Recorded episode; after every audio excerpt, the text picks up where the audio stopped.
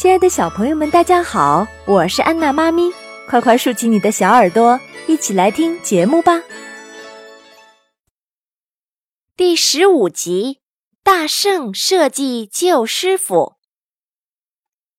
唐僧师徒三人继续西行，来到一片松林里，走了一天了，他们都感到饥肠辘辘。唐僧对八戒说：“八戒。”你去化些斋来给我吃吧。八戒说：“师傅，请先下马，在这里等我，我稍后就回。”唐僧下了马，沙和尚卸了担，拿出钵盂递给八戒。八戒出了山林，走了一会儿，打起瞌睡来，便找个地方睡觉去了。唐僧在林间等了很久。不见八戒回来，觉得心烦意乱，便对沙和尚说：“八戒去化斋，怎么还不回来？”沙僧说：“放心吧，师傅，你在这里等我，我去找找他。”唐僧独自在山林中踱来踱去，忽然发现不远处有一座佛塔，佛顶映出金色的光芒，便朝那里走去。没想到，却走进了一个妖精洞。一进洞大门，便看到一个青面獠牙的妖怪。他看唐僧长得细皮嫩肉的，便叫小妖精们把唐僧抓起来，说要尝尝他的肉的美味。沙和尚找到八戒，看到八戒在草丛中睡得正香，急忙揪着他的大耳朵，把他叫醒。两人匆忙往回赶。回来后，却发现不见师傅的踪影，急忙出林寻找，发现了一个妖精洞。二人料想师傅可能是被妖精抓来了，便与洞里的妖王打了起来。唐僧独自在洞里悲涕烦恼，忽见一个妇人从里面走出来。那妇人问长老：“为何被绑在这里？”唐僧向他哭诉了自己的遭遇，那妇人告诉唐僧，距这里以西有一个宝象国，自己是宝象国的三公主。绑唐僧的那个妖怪叫黄袍怪，十三年前自己被妖怪劫来，与他做了十三年的夫妻，生了两个妖孩儿，还说他能想办法放了唐僧，让他在取经路上。经过他家时，给他父亲捎去一封信。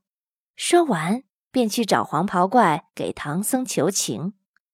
那妖怪便将唐僧放了。师徒三人匆忙上路，一路行至宝象国。唐僧来到朝门外，倒换官文，又将三公主的书信给了国王。国王看完书信，便央求唐僧救他的女儿。唐僧叫八戒和沙僧一同前去解救三公主，没想到沙僧反倒被妖怪抓住。那妖怪化成国王的驸马，来到宝象国见了国王，对国王一番花言巧语，并说唐僧是虎精变的。为让国王信以为真，当场把唐僧变成了一只老虎。八戒一看情况危急。知道自己斗不过那妖怪，只能去请孙悟空了。悟空见八戒前来，便知唐僧有难，只是悟空心性高，不肯轻易低头。于是八戒便使了个激将法，说那妖精啊，大骂孙悟空，还要扒他的皮、抽他的筋、啃他的骨、吃他的心，还要把他用油给烹了。悟空听说。早就气得抓耳挠腮，火冒三丈，便和八戒一同来到了黄袍怪的洞府，要和那妖怪比个高低。悟空看见那妖精的两个妖孩在洞门口玩，便抓了他俩。公主闻声出动，悟空让他放了沙僧，并说自己是来救他的。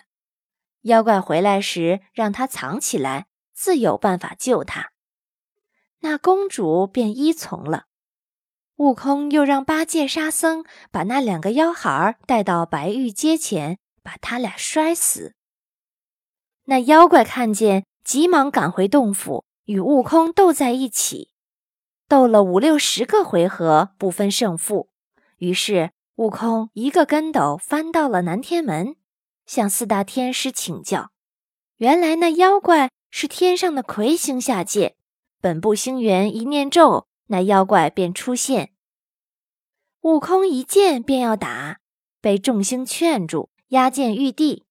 玉帝得知后，贬他去给太上老君烧火，有功复职，无功加罪。悟空将公主送回，径直带到了金銮殿上。国王忙率百官出来迎接，谢过了悟空的恩德，便带他去见唐僧。悟空叫人拿来一碗水，往虎头上一喷，退了妖术。唐僧现了原身。睁开眼，马上认出悟空，一把抓住悟空，说道：“徒弟，我冤枉你了。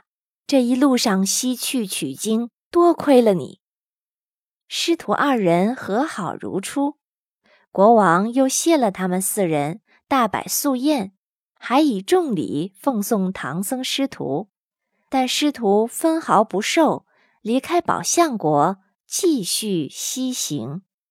欢迎下载喜马拉雅手机客户端，添加安娜妈咪早教公益播读加微账号收听节目。